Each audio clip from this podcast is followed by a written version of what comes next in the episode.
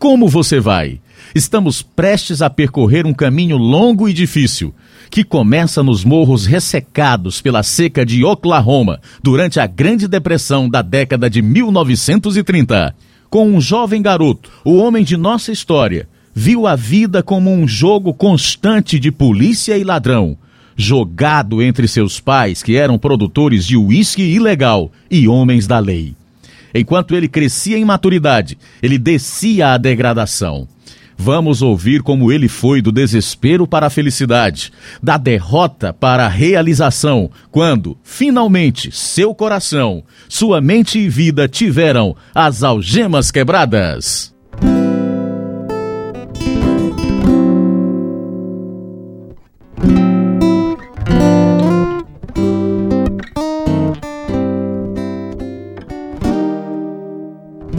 De Chicago, a Missão Pacific Garden apresenta Algemas Quebradas, a mais longa série dramatizada de rádio que conta histórias reais, de pessoas reais.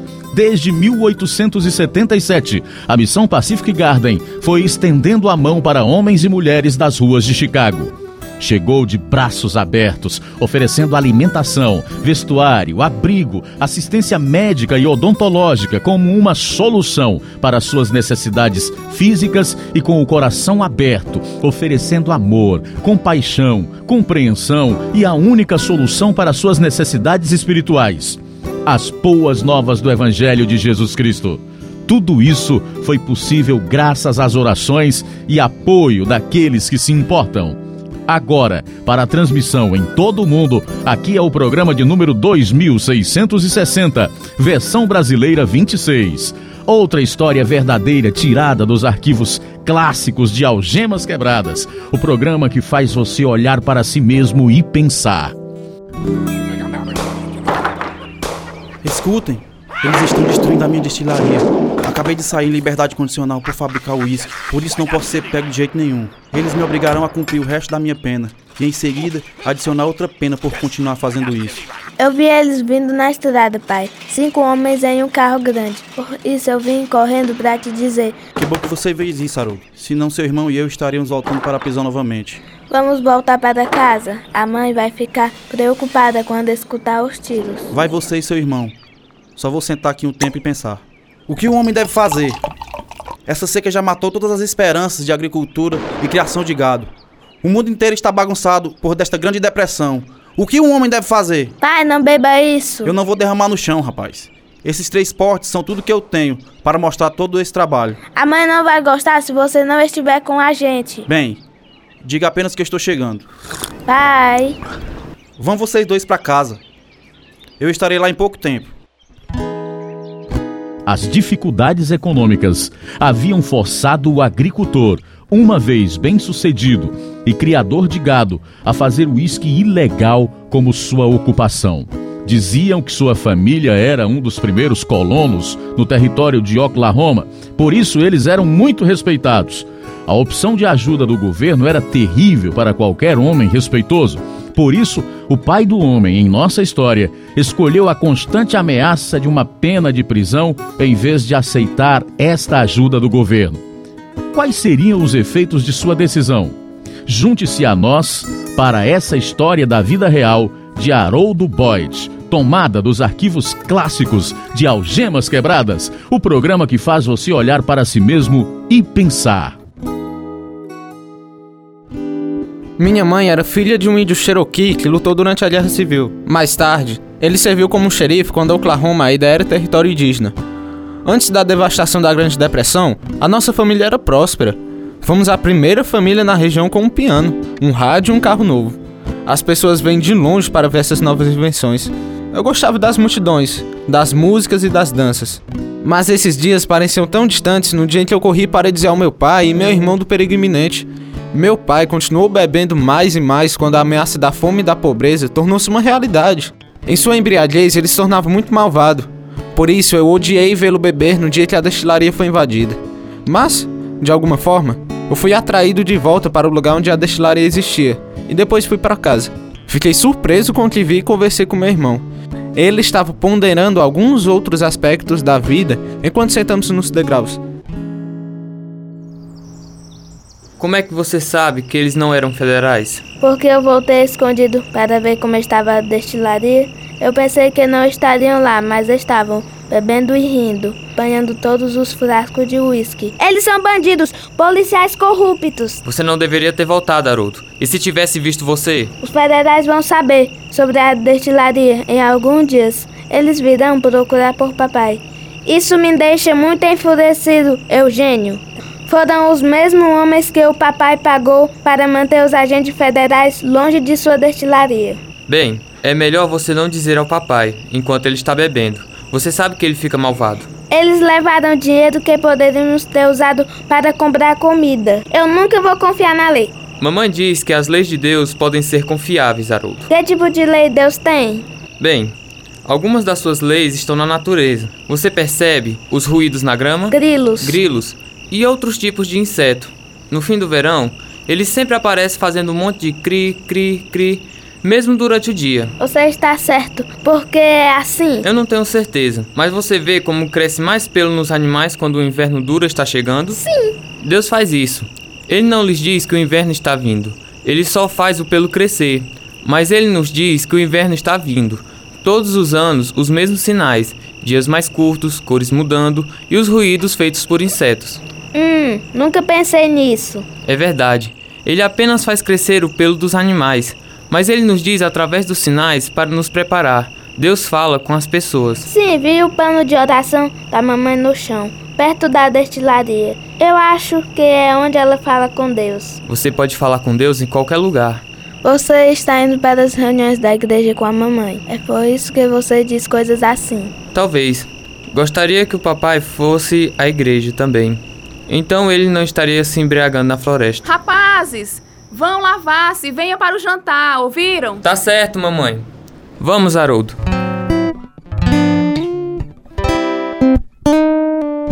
Onde está o seu pai? Na floresta. Ele me disse que terminaria o lote esta tarde. O que está atrasando ele? Bem, tivemos uma pequena dificuldade. Que tipo de dificuldade? A destilaria foi invadida. O quê? Como seu pai escapou?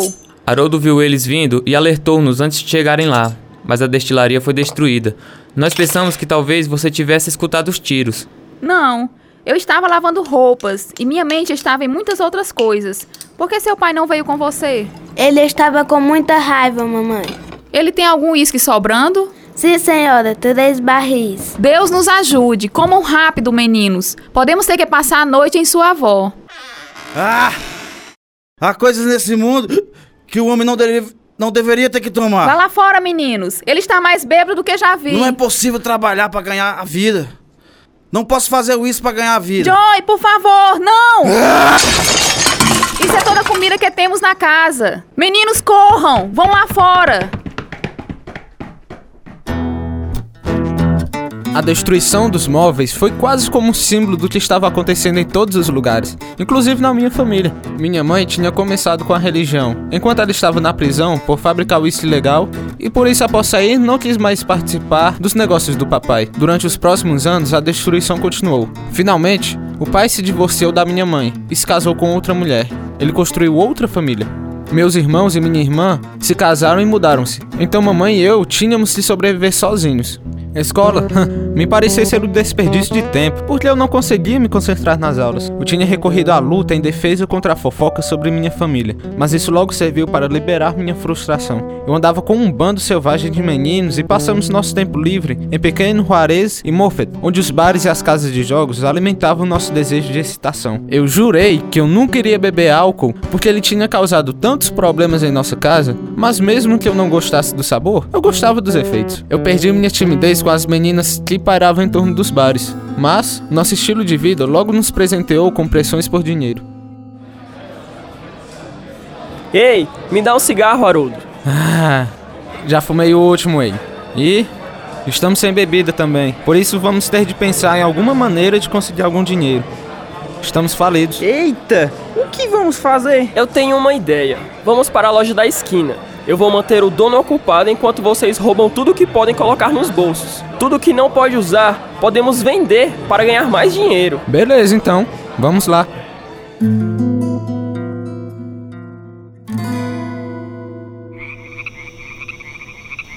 Gente, Acho que eles estão se tocando do que estamos fazendo na loja.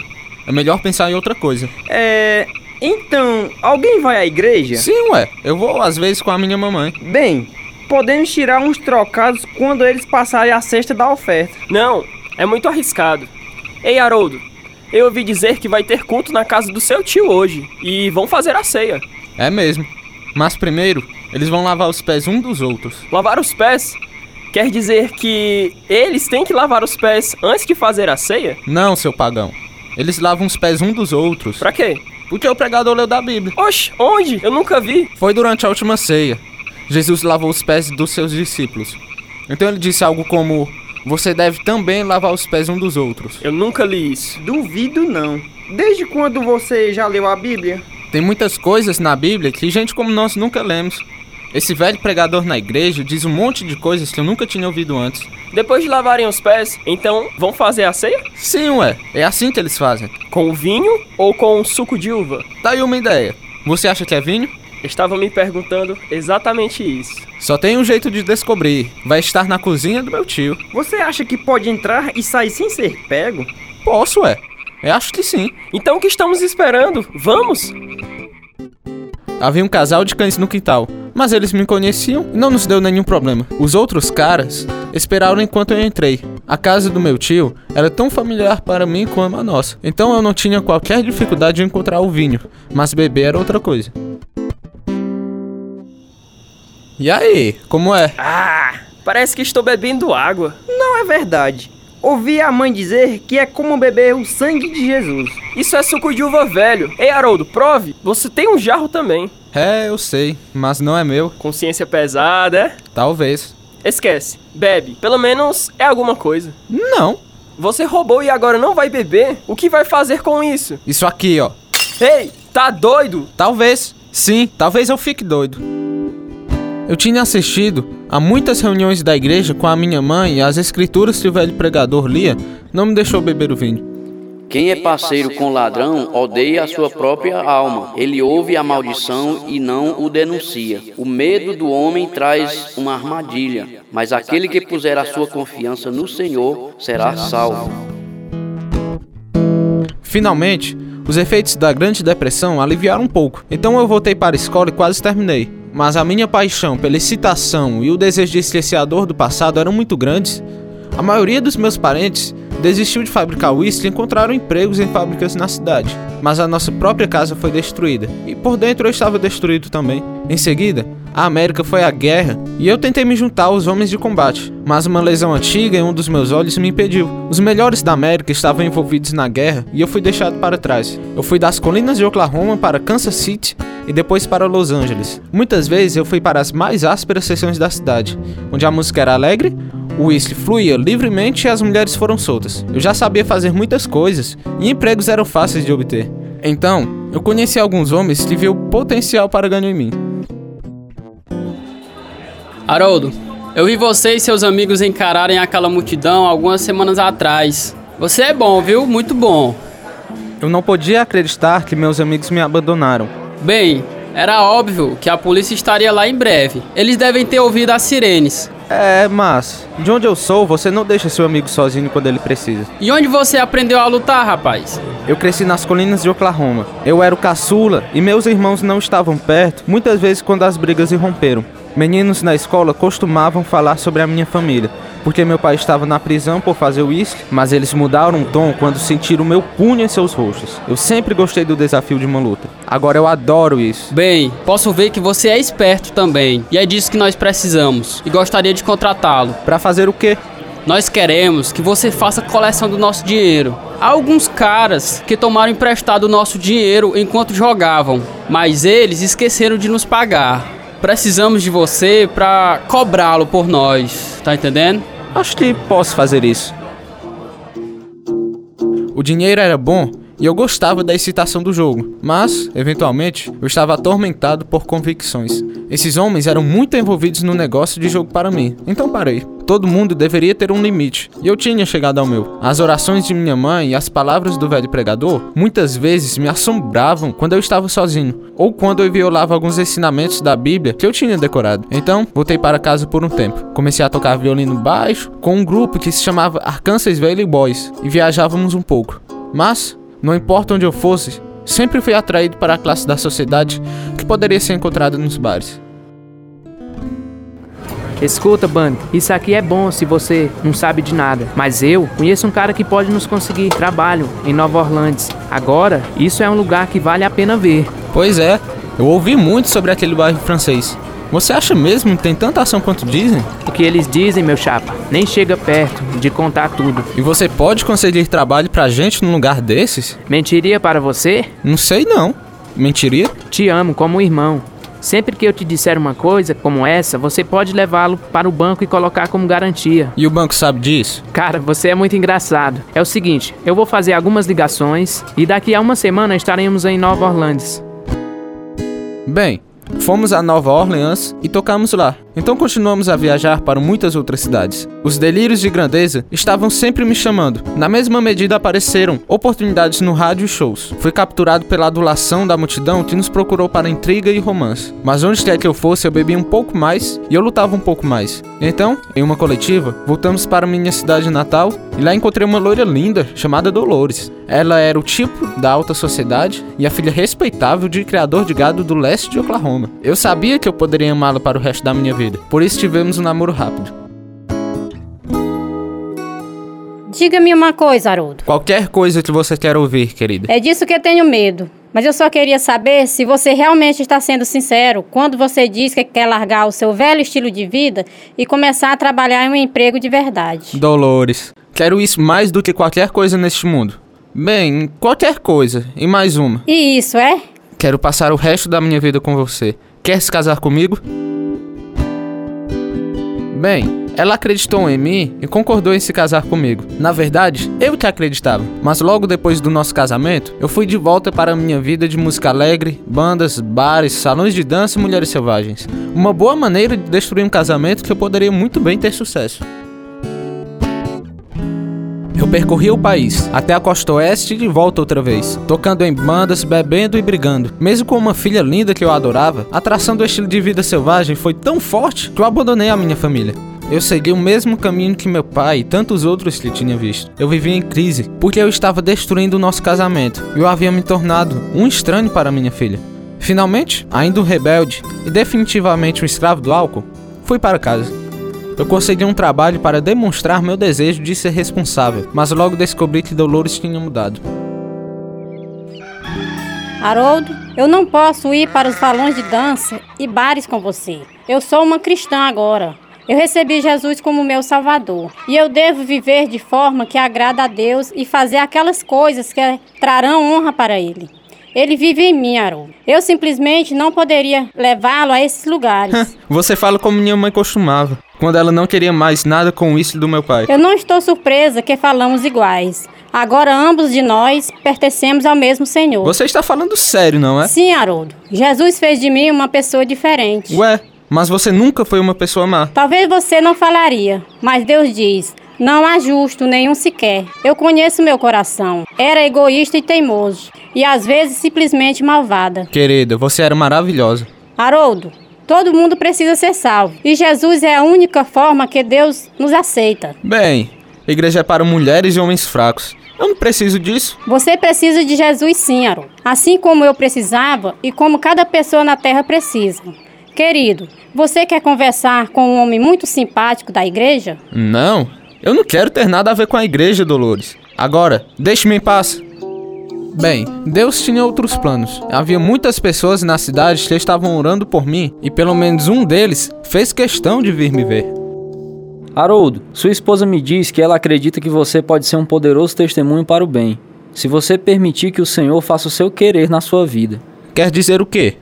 Que se você vir a Jesus na fé e arrependimento pelo seu pecado, Cristo lhe daria uma vida totalmente nova. A todos os tipos de pessoas com problemas que conhecem você agora que diriam: se Deus pode mudar Haroldo Bore, ele pode fazer isso por mim também. Enquanto você viver para si mesmo, você está machucando os outros. bem como a si mesmo. Você está mantendo os outros rumo ao inferno. Eles não são problema meu? Esqueça! Eu estava incomodado por suas palavras e eu tentei esquecê-las. Então, um dia, alguns de meus amigos e eu fomos para uma área perto da nossa casa, onde uma cerimônia especial dos índios Cherokee estava sendo realizada. Era o Monte Sagrado dos Índios Cherokee, nas colinas Cookson de Oklahoma. Fazia muitos anos que eu não tinha observado a cerimônia. Eu me senti tão vazio, então eu tentei reconectar-se com o meu passado e minha herança. O índio no portão nos permitiu entrar, mas com uma importante palavra de cautela. Vocês são bem-vindos aqui, amigos. Mas você deve se lembrar: sem uísque, sem cerveja, sem vinho, ninguém está autorizado a beber neste lugar. Ok, vamos lembrar: sem bebidas. Estacionamos o carro e fomos para o Grande Monte. Havia uma multidão, em sua maioria índios, e todo mundo estava muito tranquilo. Esta era uma reunião muito solene para o Cherokee. A seriedade do que mostrou claramente o rosto do velho chefe quando ele se levantou e falou: Todos são bem-vindos para o Monte Sagrado, para os sete árvores dos sete clãs e para o fogo sagrado. A cerimônia demorou, mas todos nós sabíamos quando o clímax foi atingido. Uma nova galinha branca foi dada ao chefe. Houve uma oração, e as mãos rápidas do chefe mataram a ave e ela caiu nas chamas. Diga-me, chefe, qual é o significado do frango branco? Galinha nova é pura, limpa. Galinha é símbolo do grande espírito, Criador, Pai, o grande com poder de vida e morte. Galinha oferecida como sacrifício de expiação para os pecados da tribo inteira. Sangue de galinha, derramado por todos. Pensei nesse sacrifício de sangue, e uma memória me veio de anos passados. Algo dito no morro atrás da casa do meu tio, enquanto segurávamos as garrafas roubadas de vinho da ceia. Que é como beber o sangue de Jesus. Parecia que todo mundo tinha alguma noção de Deus e de adoração. Mas a palavra do velho pregador da minha infância inundou minha mente. Pois se o sangue de touros e de bodes e as cinzas de uma novilha aspergidos sobre os contaminados os santificam, quanto à purificação da carne, quanto mais o sangue de Cristo, que pelo Espírito Eterno se ofereceu sem mácula a Deus, purificará a nossa consciência das obras mortas, para servirmos ao Deus vivo? A dança tribal, a festa selvagem com meus amigos, ou a briga que se seguiu mais tarde naquela noite, não poderia afogar o roer da minha consciência. Até o meu sono foi cheio de pesadelos e, quando chegou a manhã, a casa era muito quieta, meus nervos estavam quebrados e minhas mãos tremiam e eu enterrei minha cabeça debaixo do travesseiro. Haroldo? Haroldo? Hum, que? É domingo, querido. Você não vai vir para a igreja com a gente? Esqueça. Nós estamos tendo ótimas reuniões evangelísticas. Muitos vieram ao Senhor para a salvação, Haroldo. Eu só senti que deveria chamá-lo para vir com a gente. Saia daqui, me deixe em paz. Dolores e nossa filha deixaram o carro em casa. Sozinho na casa, eu estava sofrendo fisicamente com uma ressaca, mas sofrendo em minha mente muito mais. Eu lembro que eu disse: Deus, eu tenho de fazer algo sobre isso. Eu não posso continuar a viver sob esta carne. Depois de alguns minutos, eu me vesti e fui para o carro, pensando que talvez eu pudesse ir até Moffat e pegar um drink. Mas quando eu entrei no carro, engasguei com cheiro de bebida e fumo. Encontrei com alguns companheiros de bebida, mas depois tive uma briga com três jovens. Poderiam ter me matado. Voltei para casa, pensando sobre os acontecimentos da manhã, e depois voltei para o carro e comecei a dirigir sem rumo, de rua em rua. Quando o carro parou, eu me vi em frente à igreja que minha esposa e filha foram assistir. Eu estacionei, caminhei até o prédio, abri uma porta e me vi olhando diretamente para o rosto de mais de mil pessoas. Eu tinha aberto a porta errada. Eu queria me afastar, mas algo me segurou. E então, eu me vi caminhando pelo corredor, à procura de um lugar vazio. Havia um, e eu rapidamente sentei. A pessoa ao meu lado falou: Deus deixou este lugar só para você, Haroldo. Estou feliz que você encontrou. Eu tinha escolhido o único assento disponível em toda a igreja, ao lado de minha esposa, e naquela manhã eu realmente ouvia. A palavra de Deus diz que sem derramamento de sangue não há perdão de pecados. Mas também diz: nem por sangue de bodes e de bezerros, mas pelo seu próprio sangue entrou uma vez no santuário, tendo obtido eterna redenção. Está vendo, meus amigos? Não há sacrifício, não mais. A totalidade da dívida para o pecado foi pago. Deus em Sua graça, oferece perdão livremente, mas não é nossa até que deixamos o nosso orgulho e aceitamos o seu dom, aceitando o Senhor Jesus Cristo como nosso próprio Salvador. Ele é a porta, ele é o caminho. Há um só mediador entre Deus e os homens, o homem Cristo Jesus. Até que o recebamos, estamos mortos em pecado. Mas quando o recebemos, somos vivificados para sempre, novas criaturas em Cristo por toda a eternidade. Naquela manhã, 13 de fevereiro de 1955, com Dolores ao meu lado, eu recebi Jesus Cristo como meu Salvador. Ele me libertou das algemas do pecado. E isso foi apenas o começo de uma viagem maravilhosa. Como eu cresci em conhecimento e fé, eu ensinei uma classe da Escola Dominical de Jovens por dois anos. Então começamos o trabalho evangelístico em outras igrejas da nossa região. Começamos um programa de rádio que foi realizado por três rádios missionárias nas Índias Ocidentais, que resultou na formação de transmissão que ainda está operando hoje.